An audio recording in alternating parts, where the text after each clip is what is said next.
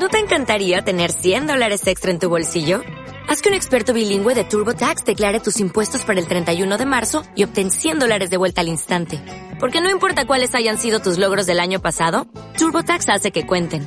Obtén 100 dólares de vuelta y tus impuestos con 100% de precisión. Solo con Intuit TurboTax. Debes declarar para el 31 de marzo. Crédito solo aplicable al costo de la presentación federal con TurboTax Full Service. Oferta sujeta a cambios o cancelación en cualquier momento. Bienvenidos al Arca, un podcast para tu vida espiritual. Hola, hola, hola Elías. Hola Pame, bienvenidos sean todos a este podcast. Los extrañábamos mucho, pero este invierno ha sido muy rudo. Sí, hemos tenido hartas complicaciones para juntarnos y estamos acá también con nuestro amigo Javier. Hola Javier. Hola, hola.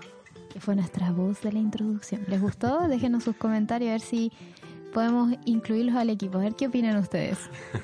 Sí, sí, eh, buena voz, buena voz. Está haciendo un casting Gracias. para, para gracias. nuevo tiempo. A ver, a ver, hacen una... ¿Un nuevo tiempo? Sí, sí, sí, por favor. Nuevo tiempo. Muy bien. Ya, vamos a llamar a Nuevo Tiempo para que te considere, amigo. Ah, gracias. Bueno, Javier está aquí con nosotros porque hace una semana o meses ya eh, Javier nos visitó en nuestra iglesia Benaventurada Israel con un tema muy interesante, quizás muy conversado, quizás visto muchas veces, la fe de Jesús, o también lo manejamos perfectamente, o creemos que lo manejamos perfectamente. ¿Ya? ¿De qué habló Javier en, en nuestra iglesia, Arias? Habló de un tema que para algunos es muy sensible, eh, para otros quizás no lo importa porque no han tenido este suceso eh, viviéndolo en carne propia, que es algo tan eh, difícil como la muerte y la aceptación, cómo lo, cómo lo perciben algunas personas y algunos cristianos, que dentro de nuestra misma religión pueden haber personas que lo tomen de una forma y otros que lo tomen de una muy distinta. Javier, ¿cómo nace este tema? Porque yo sé que hubo algo puntual que sucedió y que tú dijiste voy a preparar esta predicación. Sí, mira, hice una pregunta por, por Facebook eh, con algo que va muy de la mano con, con la muerte, que es el tema de la inmortalidad del alma. Entonces pregunté para saber, digamos, en qué estado de conocimiento estábamos en nuestra iglesia, eh, si el hombre había sido creado inmortal o no. Es decir, en su condición antes de caer en el pecado, el hombre era inmortal, tenía inmortalidad en sí mismo. Entonces me encontré con varias respuestas bien diversas. Yo pensé que me iba a encontrar con, con un solo tipo de respuesta y me di cuenta que no, que hay todo tipo de opiniones en nuestra iglesia. Entonces, como que desde ahí empecé a, a desarrollar este tema, este tema de la muerte. Pero ¿puedes contarnos más o menos qué cosa, qué respuestas te daban? Algo lo más chistoso o quizás lo más curioso. Confidencial esa información. ¿O qué- ¿Cuál fue la pregunta? ¿Nos diste La pregunta fue eh, si el hombre, cuando fue creado, antes del pecado, tenía eh, fue hecho con inmortal en el fondo. Es decir, si la inmortalidad radicaba en su interior, si de él salía la fuente de la inmortalidad en el fondo. No sé si me explico con la pregunta. Claro, entonces eh, todo tipo de respuesta como que sí, el hombre fue creado inmortal, pero esa inmortalidad estaba con- condicionada a que, a que fuera obediente, si no, el Señor se la iba a quitar, y así una infinidad de, de respuestas.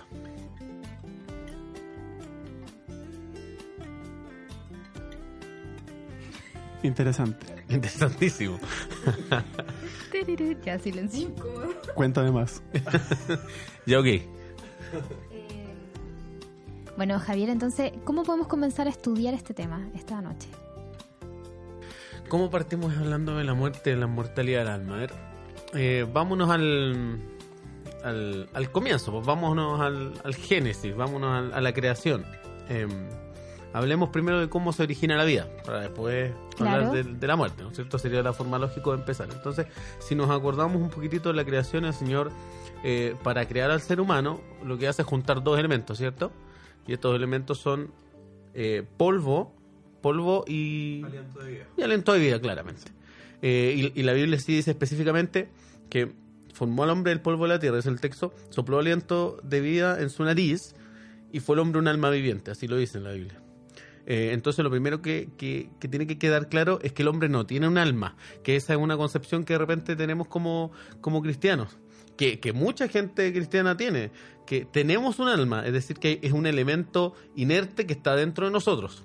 Y eso es lo primero que tenemos que descartar. El Señor no nos dio un alma, sino que nosotros, la conjunción de todos esos elementos, es un alma. Por eso cuando uno dice, y muchos cristianos también que creen así, dicen hay que salvar las almas. Entonces se refiere a las personas. A la, a la, claro, más, que nada, yo me atrevería a decir que es como la vida, ah. la vida, el, el ser completo.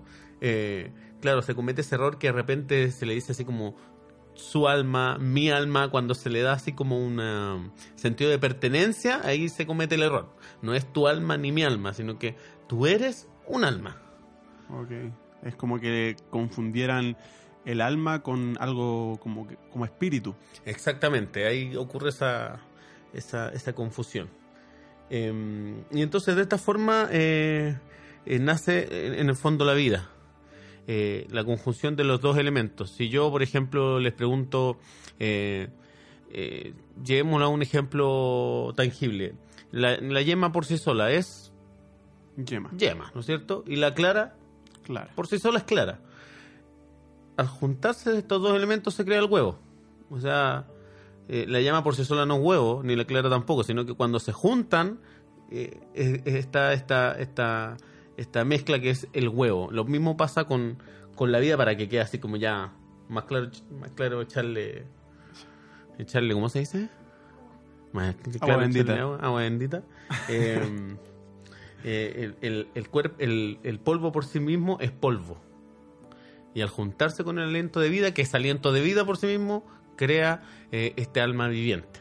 Ese es el, el, el, primer paso yo creo que hay que dar para entrar a este tema de la, de la, de la muerte. Y según las respuestas que tú recibiste, ¿tú consideras que esto no lo tenemos claro? ¿O tú dices, sí, no, esto está claro? Eh, no tan claro como yo pensé que estaba. Ya. Eh, y lo interesante es que cuando, cuando me fui adentrando en este tema, eh, obviamente había que darle una respuesta a la pregunta. Es decir, si el hombre no fue creado inmortal, ¿cuál era la fuente de la inmortalidad? Porque claro. exactamente, porque la Biblia habla de, de, de que el, el, la intención de Dios era que el hombre fuera inmortal. Pero ¿dónde radicaba esta fuente? ¿Era una fuente que estaba dentro del hombre o era una fuente externa? Y en esa parte hay que tener ojo porque eh, la, justamente la, la, doctrina de la inmortalidad del alma busca que tú creas que, que la fuente de la inmortalidad está dentro, está, está en uno, que Dios te creó con eso. Y, y si se hace como autosuficiente y también existe como la búsqueda de cómo lograr tener la inmortalidad. Exactamente. Entonces ahí es cuando llegué al árbol de la vida. Mm. Al árbol de la vida. Es decir, tenía una intención. Y el Señor la creó con la intención. Tú puedes buscar ahí en Génesis y te vas a dar cuenta que la intención del Señor al crear ese árbol era justamente perpetuar la vida. Y si la intención del Señor era perpetuar la vida con ese árbol, quiere decir que la fuente claramente no era interna, sino que era ese árbol. Yo me imagino que obviamente no porque el árbol tuviera un poder en sí, ¿verdad? Y obviamente dependía de, de, de, Dios. Pero era en el fondo recalcarle al hombre que la fuente de la inmortalidad no estaba en él, sino que estaba en un elemento exterior.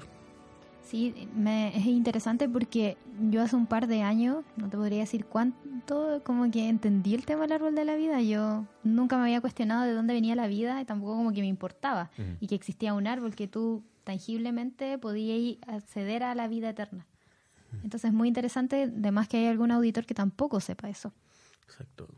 De hecho, eh, de hecho si, si tú te pones a pensar, y bueno, lees, por ejemplo, Viviendo Escrito, que es el conflicto de los siglos, que tiene unos capítulos bien interesantes, te vas a dar cuenta que el, el, uno de los planes de Satanás, lo que, lo que él buscaba, uno de sus objetivos era que el hombre cayera en el pecado, es decir, desobedeciera a Dios comiendo el árbol del, del bien y del mal, y una vez que comió de ese árbol, comiera inmediatamente el otro, que era el árbol de la vida. Por lo tanto, que la maldad y el pecado se, se perpetuara. ¿Se dan cuenta? Esa era, la, esa era la intención, ese era el objetivo de Satanás. Por eso que es importante ese, ese arbolito de la vida que el Señor creó y darse cuenta que esa era la fuente de la inmortalidad y no una fuente que estaba dentro del, del, del ser humano. Eh, yo siempre lo ejemplifico así como como una, una batería, una batería de celular. La batería del celular constantemente tiene que, tiene que estar cargándose, ¿no es cierto? Porque si no cargamos el celular, no sé yo cuánto, cada cuánto cargan ustedes sus celulares, yo cargo todas las noches. La noche, sí. Una noche generalmente. La de hecho, en Pame este tiene- momento, La mamá tiene que cargarlo o vivir al lado del, de un enchufe porque es muy adicta a las redes sociales. No, pero, no, oye, trabajo con eso, pero me compré una batería externa eh, maravillosa. Nunca más me he quedado sin celular. sin propaganda, por favor, eh, esto sin fines de lucro. Muy, muy buen. Eh, claro, y si lo pensamos así, el árbol de la vida era como eso, era como un, un, un cargador, ¿no es cierto? Oye, pero entonces eh, Adán y Eva jamás alcanzaron a comer de, de ese árbol. Me imagino que estaban recién creados. No. Claro, no, aún no tenían, digamos, la no tenían la necesidad de hacerlo, pero el propósito de Dios era que en el tiempo sí lo hicieran Para perpetuar la vida. constantemente, claro, Ok. para Pero yo creo que eso no se sabe, porque quizá igual comían del árbol de la vida. Porque ev- evidentemente, obviamente Claro, después o no, sea, no lo recibieron más y, y se fue acortando sus Claro. años. Proba- claro, probablemente, probablemente deben haber comido porque si tú te pones a pensar, por ejemplo, tú, tú empiezas a buscar la genealogía, ahí está Génesis 5, después te saltas a Génesis, te das cuenta que la vida cada vez se fue, se fue acortando. Es decir, en Génesis 5, por ejemplo, bueno, antes de Génesis 5, ¿cuánto vivían? ¿Qué sé yo? Matusalén, que fue el que más vivió, 969. ¿Qué sé yo? de 800, 700 años. En Génesis, en Génesis 5 empiezas a bajar 600 años.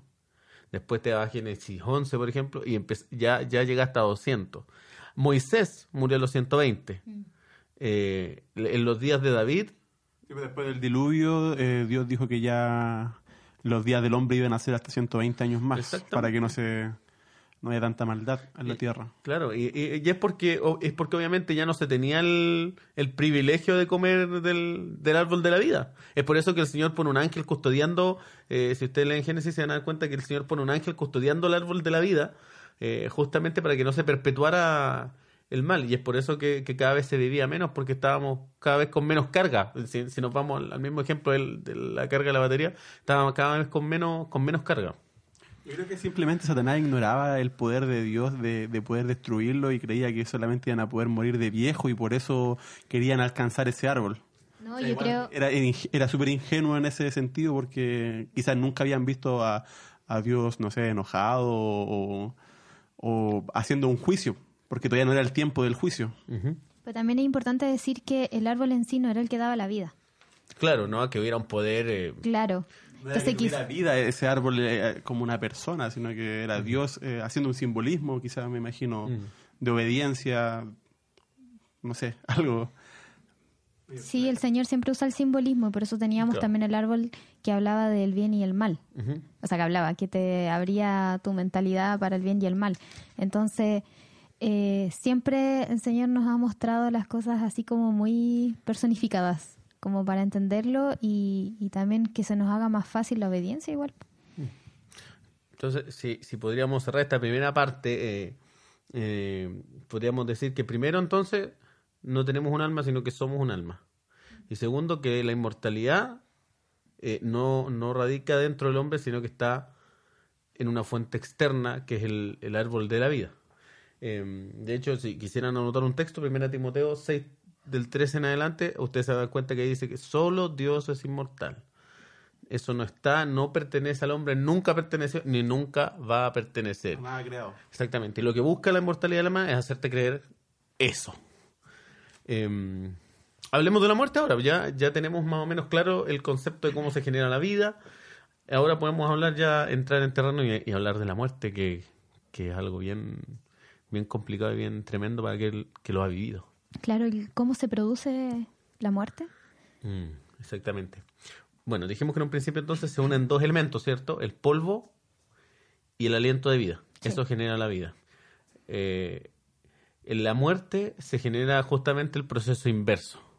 Es decir, los dos elementos que en el principio se juntaron, ahora se disocian, por así decirlo, se separan.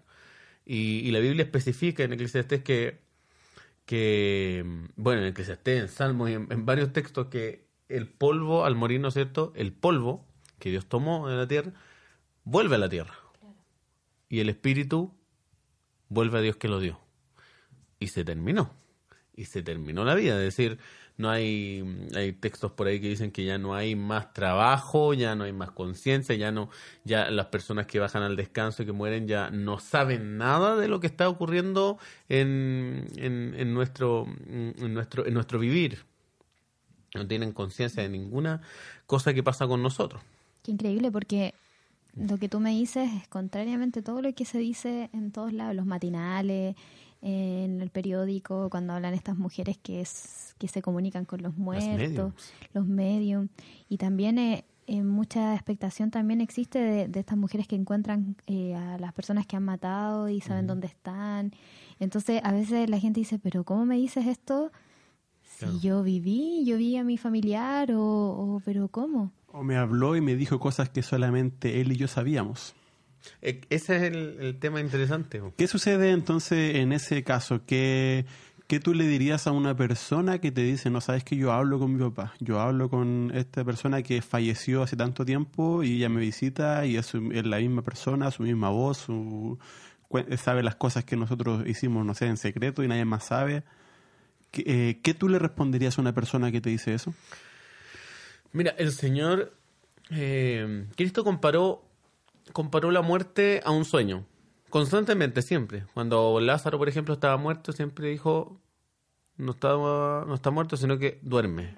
La hija de Jairo también dijo, tranquilo, ella no está muerta, ella está durmiendo. Siempre, constantemente, la comparó a una muerte. O sea, perdón, a, una dormir. A, dormir mm. Entonces yo les pongo un ejemplo. Yo, eh, una noche cualquiera, llego a donde está mi esposa, está durmiendo, soy un hombre casado, por si acaso. ¿eh? No, no, dimos ese, ese dato. Dato curioso. El dato, curioso, del día. Elías, ¿tú eres casado también? Sí. Yo también. somos tres casados. Bien, ahí nos entendemos. Con Z. Ah, eh, no, mentira. Entonces, imagínate que yo llego un... Imagínate que yo llego un día en la noche. Ayuda. Llego con un, un, ramo de flores muy caro. Me gusta comprar cosas muy caras. Ya. Ah. No, un ramo de rosas cualquiera comprado por ahí, con la intención de regalárselo a mi esposa. Y voy a la cama y ella está durmiendo y yo se lo dejo al ladito ahí. Ya está durmiendo profundamente, esos sueños profundos, profundos, profundos.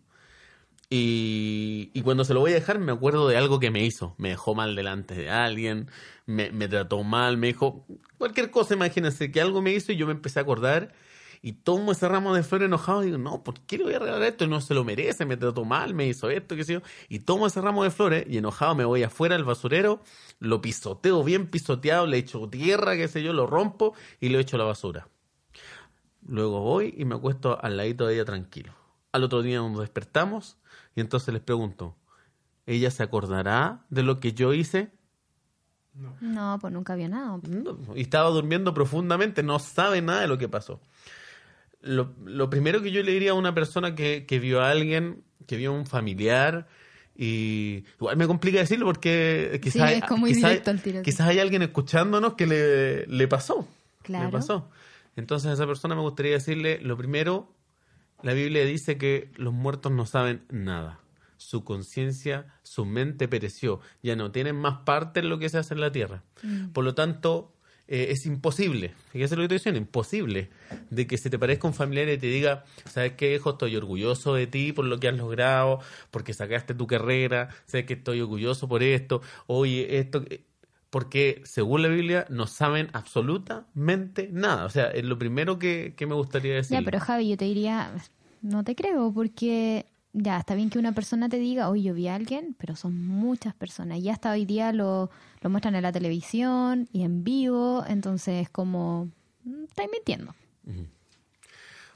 Ahora, claro, yo lo puse de esa forma, pero ahora yo les, yo, yo, claro, yo les pregunto, ¿puede suceder que se te aparezca eh, eh, tu papá y te diga, oye, puede suceder, puede ocurrir? Ha pasado. yo, yo, sé que quizás a más de alguno que nos está escuchando le pasó que se apareció un familiar y les dijo algo en relación a lo que estaban pasando justo en ese momento. Claro. Em, de hecho, hay un ejemplo en la Biblia de cuando Saúl va a consultar ah, a una bruja y ella hizo aparecer a Elí que estaba muerto. Sí. ¿Cierto? Exactamente. ¿O a Samuel? Samuel, Samuel, perdón, perdón, a Samuel. Sí, pues ahí vemos un caso bíblico. Poniendo ver, palabras en la Biblia que no son heridas. ¿eh? Ay, Un cambió el pecado nombre. bien complicado. No nos vamos a meter en otro podcast. Ya, vamos a tratar el de tema de, de, de ponerle J y tilde a la Biblia. Bueno, eh, claro, justamente puede suceder, ya ha sucedido. Eh, el tema es quién está detrás de eso. Así es. ¿Quién está detrás de eso? Eh, eh, ¿Tajantemente lo digo? Sí, o- así bien cortito, porque no es, de- es que no es el tema, entonces... Ay, ya no. No, dilo, dilo o con con... un poco de, de- de anestesia. Sí, dale nomás.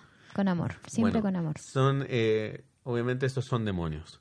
Son demonios que ¿Ya saben. con amor? Ah, sí. Son demonios que, que obviamente. eh, eh, Ángeles caídos. Exactamente, ángeles caídos que, que están ahí para, para engañarnos están y que tienen el ojo con eso, tienen el poder de hacer señales, porque alguien puede decir, pero ¿cómo van a ser ángeles caídos? Sí, ellos tienen el, el poder de, eh, de, de, de hecho, tienen el poder de, de tomar formas humanas. Si nosotros nos vamos a la Biblia, los ángeles eh, se aparecen, por ejemplo, se aparecen a Abraham, después en la tumba cuando, cuando Cristo resucita aparecen, dice específicamente la Biblia, dos varones. Sí. Es decir, los ángeles tienen la capacidad de tomar formas humanas y los ángeles caídos igualmente son, son, son ángeles, son, solamente que su condición es caído, pero siguen siendo ángeles, por lo tanto tienen esa capacidad.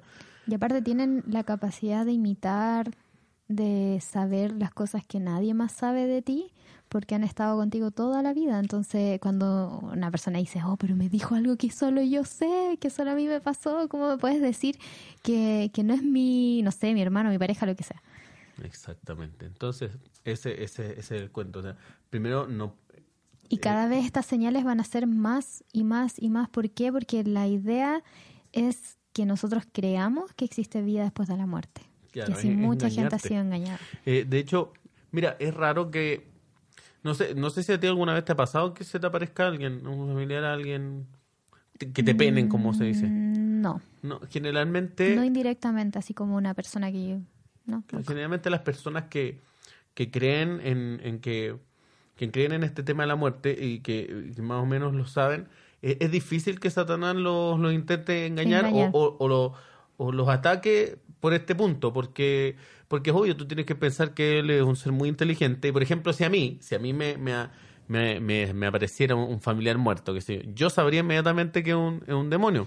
Por lo tanto, mi reacción sería acercarme a Dios. Reprenderlo. Y no le, a él no le sirve No, pa. no le sirve que yo me acerque a Dios, por lo tanto, sabe que no es una forma que me pueda atacar a mí o que te pueda atacar a ti, que sí. No, y en muchas... sabe con quién hacerlo. Es increíble, bueno, en un momento de mi vida yo me obsesioné un poco con este tema y escuché muchas Y me historias... metí en una secta. Oh, Nah.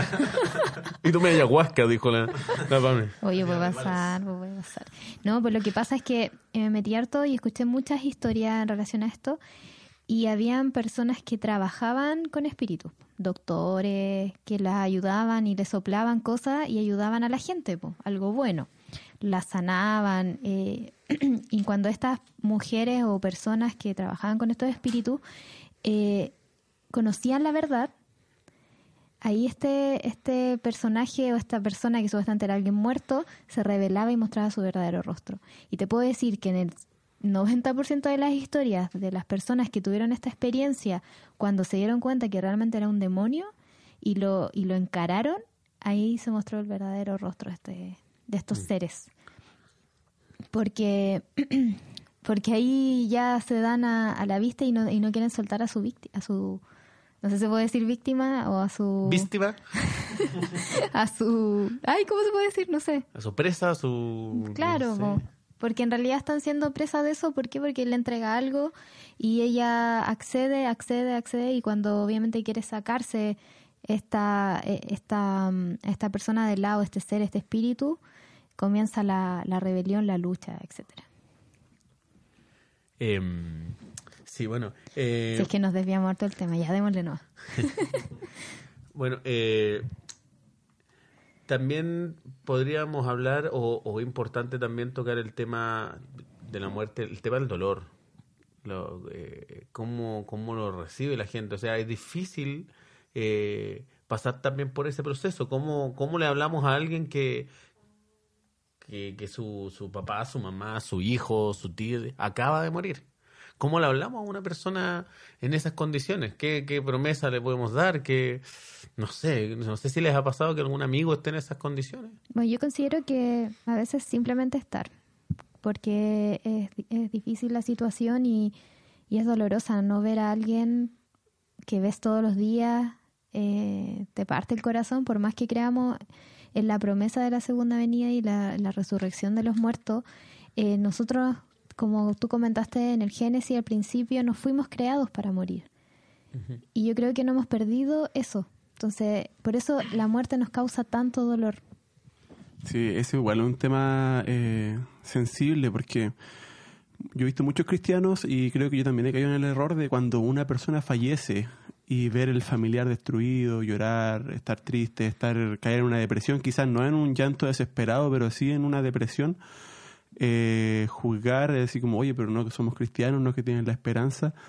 Pero no sé si te ha pasado a ti, Pame, o, a ti, Javier, que cuando tienes a alguien muy querido, muy amado y que se va por un largo tiempo, no sé, de viaje a otra ciudad, a otro lado, tú lo extrañas.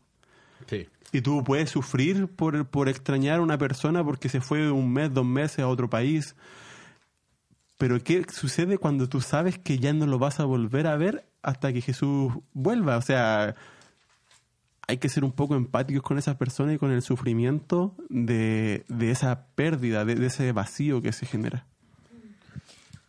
Es muy triste. Em, bueno, a mí me pasó que se murió mi abuelo y es una persona creyente que trabajó muchos años en la iglesia y me pasó algo muy lindo que bueno que el Señor nos da la oportunidad de testificar y también era parte también ahora me acuerdo de que eh, a veces nos cuesta decir qué es la muerte cuando estamos compartiendo quizás con personas que no tienen nuestras creencias y comienzan a hablar, hoy se me apareció, oye, ese, o cuando empiezan a decir en los mismos funerales, oh, se fue al cielo, y como que a veces igual uno dice, pucha, no me atrevo a decir, no, ya, yo creo que todos hemos pasado por eso, a veces optamos por el silencio y a veces optamos por decir las cosas. Y bien cortito, les cuento que me pasó en el funeral de mi tata, mi tata es metodista pentecostal y los velorios son eternos. Preguntáis a todos mis familiares, eterno. No sé cuántos días, todo el fin de semana, pero cada dos horas hacían servicio. ¿Qué quiere decir esto? Cantaban todo el coro, venía un predicador y hablaba una hora y media. Después cantaban, dejaban descansar una hora, después dos horas, así todo el día. Entonces era muy agotador. Pero a mí me pareció muy, muy extraño las meditaciones, que no hablaba nada de esto. Y me sorprendía, y, bueno, yo era adolescente, tenía 17 años, no, perdón, no, no era tan adolescente, tenía 23, por ahí 22. Uh. adolescencia. no, no, no. ¿Qué pero... urbana estaba de moda en ese momento? bueno, el tema, digo adolescente porque era bien inmadura y yo me enojaba al tema de enojarme, así, pero ¿cómo no dicen? Así. Al punto es que mis hermanas como que me decían, oye, Pame, cálmate. O, oye, no, mi mamá me decía, Pame, no vayas a decir nada. Porque yo era así como, ¿Pablo era el que le cortó la oreja? Es que Pedro, Pedro, y Pablo siempre, siempre me pasa con, se me dan vuelta. Los, compé. Ya, los compé. Entonces yo, yo era así como que defendía con, con todo y no me interesaba si pasaba a llevar a alguien, cero amor. Entonces eh, pasó que cada hijo de, bueno, cada primo representaba una familia, tenía que decir sus palabras y por lo general era el hermano mayor. Entonces mi hermana mayor dijo, no me interesa hablar. Y yo dije, ¿puedo hablar yo? Y mi mamá así como, ya, pero no vayas a decir nada en contra de esta iglesia, ¿no? Y yo así como, ya, o sea, no soy tan desubicada. Entonces me puse a estudiar toda la fe de Jesús del tema de la muerte, como para tener texto y todo. Y me puse a estudiar y yo todo el rato, ya, ¿cuándo me toca a mí? ¿Cuándo me toca a mí? Y empezaron a pasar mis primos y ellos empezaban a decir así como, oh, estoy tan feliz porque mi, mi abuelita se va a juntar con mi abuelito, se van a abrazar. Y yo decía, mira, es que yo lo espero, lo espero, y perdón, yo creo que mi prima va a escuchar este podcast porque lo está escuchando. pero, prima, disculpa. No, no, no, sí, después ella conversó conmigo. Pero me llamaba la atención porque ya yo no, no voy a juzgar a alguien que es atea, por decir así, o que no cree en la Biblia. Pero tampoco voy a guardar silencio. ¿Cachai? Pero yo le puedo decir, oye, ¿quieres saber cómo lo que yo creo? Pero uno no se va a imponer a la idea de otro, porque hay que respetar igual.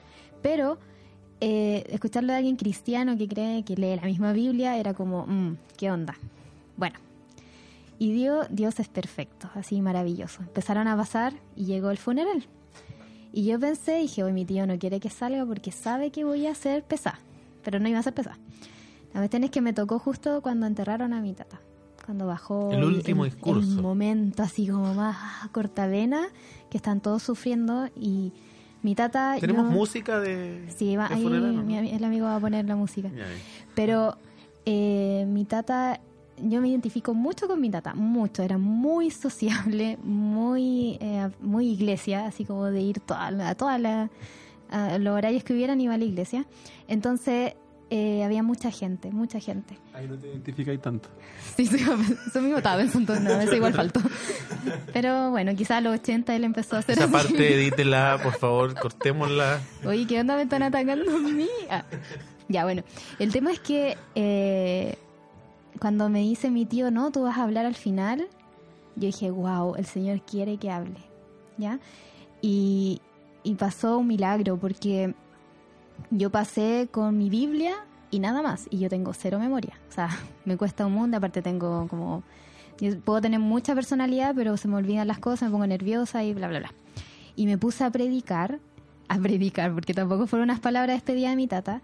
Y, les hablé directamente a mis familiares y les hice un llamado. O sea, si ellos querían volver a encontrarse con mi tata, porque yo sabía que él iba a resucitar cuando Cristo viniera, ellos debían convertirse. Porque hay muchos que no, bueno, mi familia en particular, y que debían convertirse si querían verlo. Y que no estaba con mi abuelita. Y empecé a decir todo lo que habían dicho cada uno. Así como. Y ahí empecé con la Biblia. Todo lo que hablaste tú, empecé. Y estaba el obispo. Ni siquiera el pastor de ahí, estaba como el encargado de todo el, la- el bio bio, por decir. Y me miraba para el lado así como, ¿y dónde está leyendo? Así como que miraba, yo, eso me lo contaban después mi familia, porque yo, y le di, le di, le di. Y la gente, yo tuve el miedo de que la gente me, sacara, po, porque yo empecé a decir todo lo malo que habían dicho. Como no está mal decir esto, es así, para leer. Sin decir que estaba mal en el fondo. Claro. Entonces ahí la gente empezó a decir, amén, gloria a Dios. Así, son bacanes los hermanos. y yo así como le daba, le daba, le daba. Y ahí después así toda roja ya me bajé y fue como, no tengo idea qué dije. no tengo idea qué fue lo que dije. Y de ahí unas hermanas de la misma iglesia se acercaron y me dijeron, gloria a Dios por lo que dijiste, porque yo siempre había leído la Biblia eso. Pero acá a veces dicen lo contrario, que al final los muertos están en el cielo. Y decían como gracias porque lo dijiste. Y ahí después mi prima se acercó y me dijo, me dijo perdón por haber dicho que mi tata se encontró con mi abuela. Y dije, tranquila, pero ahora ya sabes, pues, ¿cachai? Así como ahí a mi, a mi primita que debe estar escuchando. Así que eh, no se, no se, no sean temerosos en, en expresar su fe, pero siempre con amor y orando mucho antes. Gracias, Pami. Gracias. Gracias por invitarme. Oh, ya. Ah. Bueno, ¿qué podemos re- reflexionar sobre esto? Em, no sé, dilo tú. Ah. ya que son pesados. Si quedan 10 minutos todavía. Sí, no, em, bueno, hemos hablado, así como para ir Sí. redondeando, digamos, Dale. eh, hemos hablado primero del origen de la vida, ¿cierto? De de la vida. quedamos claros de que el Señor juntó dos elementos, que cada uno por sí mismo es ese elemento y nada más. Es decir, el polvo, que por su lado es polvo, el aliento, que por su lado es aliento, se juntaron y hicieron el alma viviente. Nosotros no tenemos un alma, somos un alma. Eso es lo que tiene que quedar claro. Eh, y en el proceso de la muerte pasa exactamente lo contrario. Estos dos elementos que se unieron se disocian, se separan. Uno, que es el polvo, lo vuelve a la tierra y el aliento vuelve a Dios. Es decir, no hay aquí el bueno que se fue al cielo, ni el... No hay aliento con conciencia. No hay limbo, no hay eh, purgatorio, no Nada hay... de eso es bíblico. Por lo menos bíblicamente, claro, no tenemos base para eso. Sino que la base está en que el polvo se separa, vuelve a la tierra y el aliento vuelve a Dios. ¿Ya? Exacto. Em, ¿Y qué más habíamos hablado? Ah, bueno, el tema de, de la aparición de los, de los muertos, ¿no es cierto? De los familiares, qué sé yo. Y habíamos llegado a la conclusión entonces de que... eh, Que estos son demonios los cuales se hacen pasar por las Ah. personas. y que, tienen hay- el poder para hacerlo. Y tienen el poder para hacerlo y que también, eh, como son eh, personas que están siempre presentes en los momentos de, de nuestras vidas, pueden saber información, pueden imitar voces, pueden hacer cosas. Ya hasta en la, mi- en la misma Biblia hay ejemplos de, de que eso ha sucedido, entonces no es algo increíble. Y también dijimos, se me, se me estaba olvidando, también hablamos del árbol de la vida, ¿no es cierto? Que la inmortalidad no era algo propio del ser humano, sino que era una fuente externa que era el árbol de la vida. Oh Dios. Y claro, y tomándome justamente de eso, eh, el Señor tiene una promesa finalmente, tiene una promesa eh, en la cual nos dice que vamos a poder volver a, a comer del árbol. Es decir, eso que se nos privó, porque Dios, Dios puso un ángel en el huerto de leer, ¿no es cierto? Dios puso un ángel custodiando para que, para que Adán y Eva no comieran. Em, vamos a poder tener la posibilidad, cuando Cristo venga, de, de, comer de ese, de ese árbol. Dice, de sábado a sábado y de mes en mes, dice, vendrán, vendrán a adorar, ¿no es cierto? Y eso es justamente para, para comer de ese, de ese árbol de la vida. Y es ahí donde se, se cumple la promesa de la cual habla eh, Corintios, ¿no es cierto? No sé si ustedes se acuerdan en esa promesa que dice, y es necesario que esto corruptible se vista incorruptible, que esto, inmo- eh, esto mortal se vista de La inmortalidad. Y ojo, no porque, porque el Señor nos va a regalar inmortalidad a nosotros, sino porque vamos a poder disfrutar de ese árbol nuevamente. Exacto. Y otro punto bien importante es el dolor que se genera, la- que genera la muerte, al no ser algo natural, Claro. que es algo que, bueno, lo hacen ver aquí como, como que fuera natural el ciclo de la vida, pero Dios no nos creó para morir, como dijo Pame al principio. Entonces es algo que causa un dolor eh, muy fuerte, puede ser distinto en, la- en las personas, en algunas puede llevar a, a quitarse la vida, la pérdida de un familiar. Entonces debemos ser eh, sensibles como cristianos, eh, amar a nuestros eh, hermanos, a, otras personas que están pasando por esto y también tener tino y criterio al decir las cosas, tener empatía y comprenderlos. Sí, de hecho, mientras hablaban de, de ese dolor de la muerte, me pensaba en, en Adán. Eh, ¿Cómo se habrá sentido cuando.? Porque ellos no sabían lo que era la muerte, cuando tuvo que asesinar al, al corderito, de la piel de la cual después se vistieron. ¿Cómo debe haber sido ese momento para Adán ver por primera vez morir a un, a un ser vivo, ente- en mismo enterrarle el, el- el cuchillo, ¿no es cierto? Y ver cómo se iba la, cómo se iba la vida en el fondo. Debe haber sido un proceso bien traumático también para, Sí. para Adán. Mira, igual puedo contar una experiencia con eso, que una vez estaba Morí. en, en un Ah. hospital, una vez morí, pero sobreviví. No, un- una vez estaba en el hospital trabajando y pude ver cómo eh, una abuelita que estuvo ahí varios mucho tiempo eh, justo murió en mi turno en, en la noche fue un ella se empezó a apagar simplemente empezaron a bajar sus signos vitales empezó su, su cara como a perder color y de repente murió y fue fuerte porque hace una hora atrás o hace unos días atrás yo hablaba con ella y conversaba. Y sin que haya ningún eh, lazo afectivo, para mí me afectó el hecho de, de que después de que murió, el trato que había hacia ella era como que no, ya no, solo es un cuerpo. Porque hay que hacer todo el proceso post-mortem, que ya no hay la misma delicadeza de cómo hacérselo a un ser vivo. No es por un hecho de que sea de, de la insensibilidad, sino porque hay que hacerlo rápido antes de que pase el proceso de, de rigidez del cuerpo. Eh, después de eso tuve que llevarla a la morgue.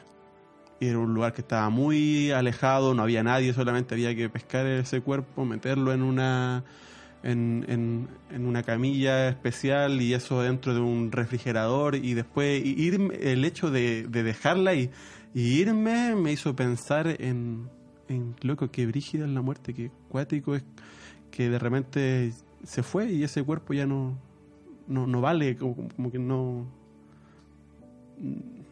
Es raro. fue, fue, fue, fue algo que me hizo pensar, me hizo reflexionar, me hizo me hizo hasta sentir triste, sentir pena por la persona, lloré esa vez. Eh, porque fue mi primera experiencia de ver a una persona cómo murió. Quizás no fue una muerte trágica, pero no fue algo agradable. No fue algo eh, que podría decir, loco, que acá. No, fue, fue algo malo. Se, se sintió mal ver ese proceso.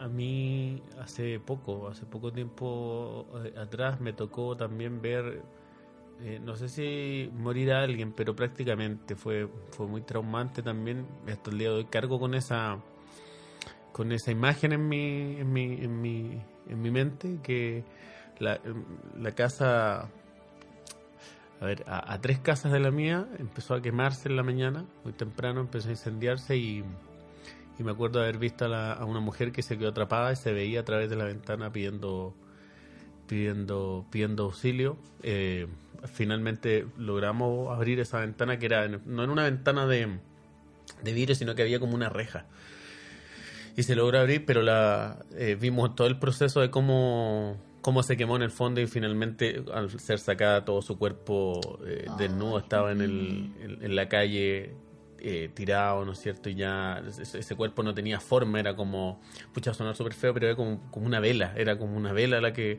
no, no, no, era una forma de cuerpo, sino ya estaba, y bueno, ahí se la llevaron al, se la llevaron obviamente al hospital y, nos enteramos que horas después falleció y tenía prácticamente el 100% el del cuerpo quemado. Y, y, vi cómo, cómo se apagaba esa vida también y es, traumante.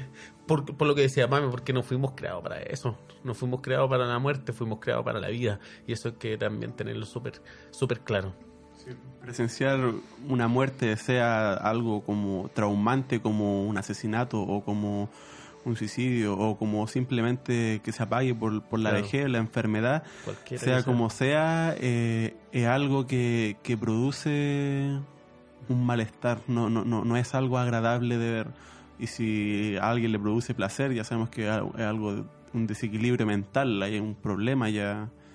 Pero por eso debemos, recalco, ser empáticos ser empático, porque muchas veces eh, eso no lo vamos a sentir nosotros, porque no estuvimos presentes, no somos familiares, no, no vivimos ese proceso y debemos ser empáticos con la persona y recordar siempre la esperanza, la esperanza de volver a ver y que eso sea más un motivo de, de acercarse a Dios que, que de, entrar en una depresión.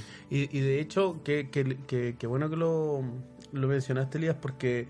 Eh, la Biblia menciona justamente que la importancia de conocer este tema de la muerte es para no estar triste. Dice, eh, amado, que deseo que, que, no ignoréis acerca de los que duermen para que no entristezcáis como los que no tienen esperanza. Es decir, el objetivo de, de, saber de estos temas, de estudiarlos, es para que nosotros vivamos con una esperanza. No quiere decir que cuando se muera un familiar no vamos a llorar, ¿verdad? Pero lo que sí quiere decir es que no vamos a vivir con esa tristeza, sino que vamos a vivir con la esperanza de, de volver a compartir con esa persona. Y por lo mismo hay que aprovechar cada instante de vida que nos da el Señor como para poder testificar, predicar y para que todos puedan gozar de la vida eterna. No guardar silencio también es importante, ¿no es cierto? Nos ha pasado de repente que estamos en el trabajo, en alguna parte, y alguien nos dice, oye, eh, eh", y uno, sí, sí, como para no ya la contraria. No, sino que poner en alto cuáles son nuestras creencias. Ya. Bueno, amigos, estoy muy contenta de, haber podido juntarnos esta oh, noche. ¿Terminamos? Sí, ya estamos terminando. Eh, estamos contentos de todos los mensajes que nos enviaron porque estuvimos casi un mes eh, que no hemos subido. ¿Y por qué pasó eso, Pame? Culpa la Pame. ¿Por qué pasó que, no se subió en tanto tiempo? Por muchas ¿Sinceremos? ¿Transparentemos? Oh. Oye, la dieron que conmigo. Ya, mira, pero mis, eh, mis auditores, los auditores, eh, me quieren, me quieren, me quieren.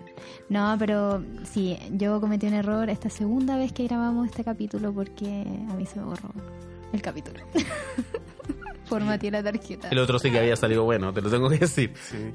Eh, Pame, quiero aprovechar este momento para mandar unos saludos. Eh, quiero mandar saludos a Daniela Marihuán, esposa de Gerson, que es son de Jane ellos, eh, son unas personas que siempre nos están escuchando, son amigos nuestros que participan también contigo en 1 y 20.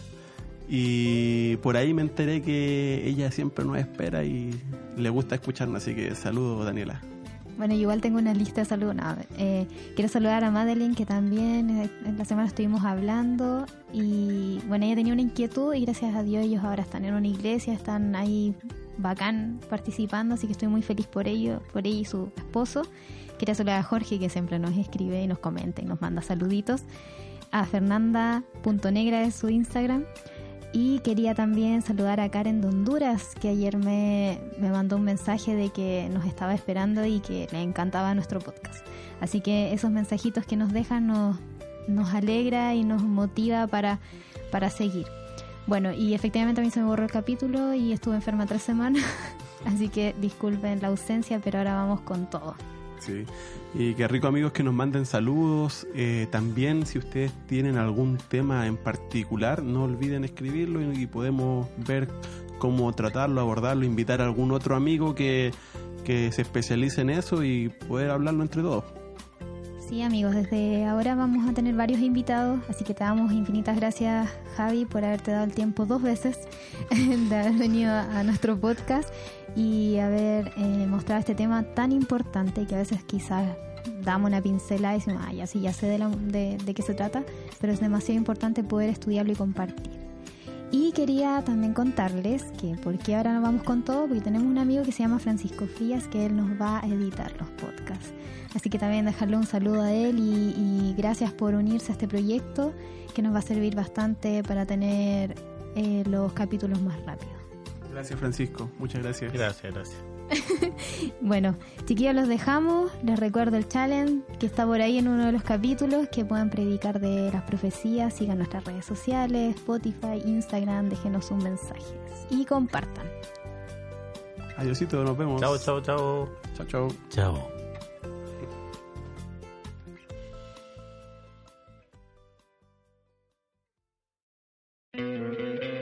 ¿No te encantaría tener 100 dólares extra en tu bolsillo? Haz que un experto bilingüe de TurboTax declare tus impuestos para el 31 de marzo y obtén 100 dólares de vuelta al instante. Porque no importa cuáles hayan sido tus logros del año pasado, TurboTax hace que cuenten. Obtén 100 dólares de vuelta y tus impuestos con 100% de precisión. Solo con Intuit TurboTax. Debes declarar para el 31 de marzo. Crédito solo aplicable al costo de la presentación federal con TurboTax Full Service. Oferta sujeta a cambios o cancelación en cualquier momento.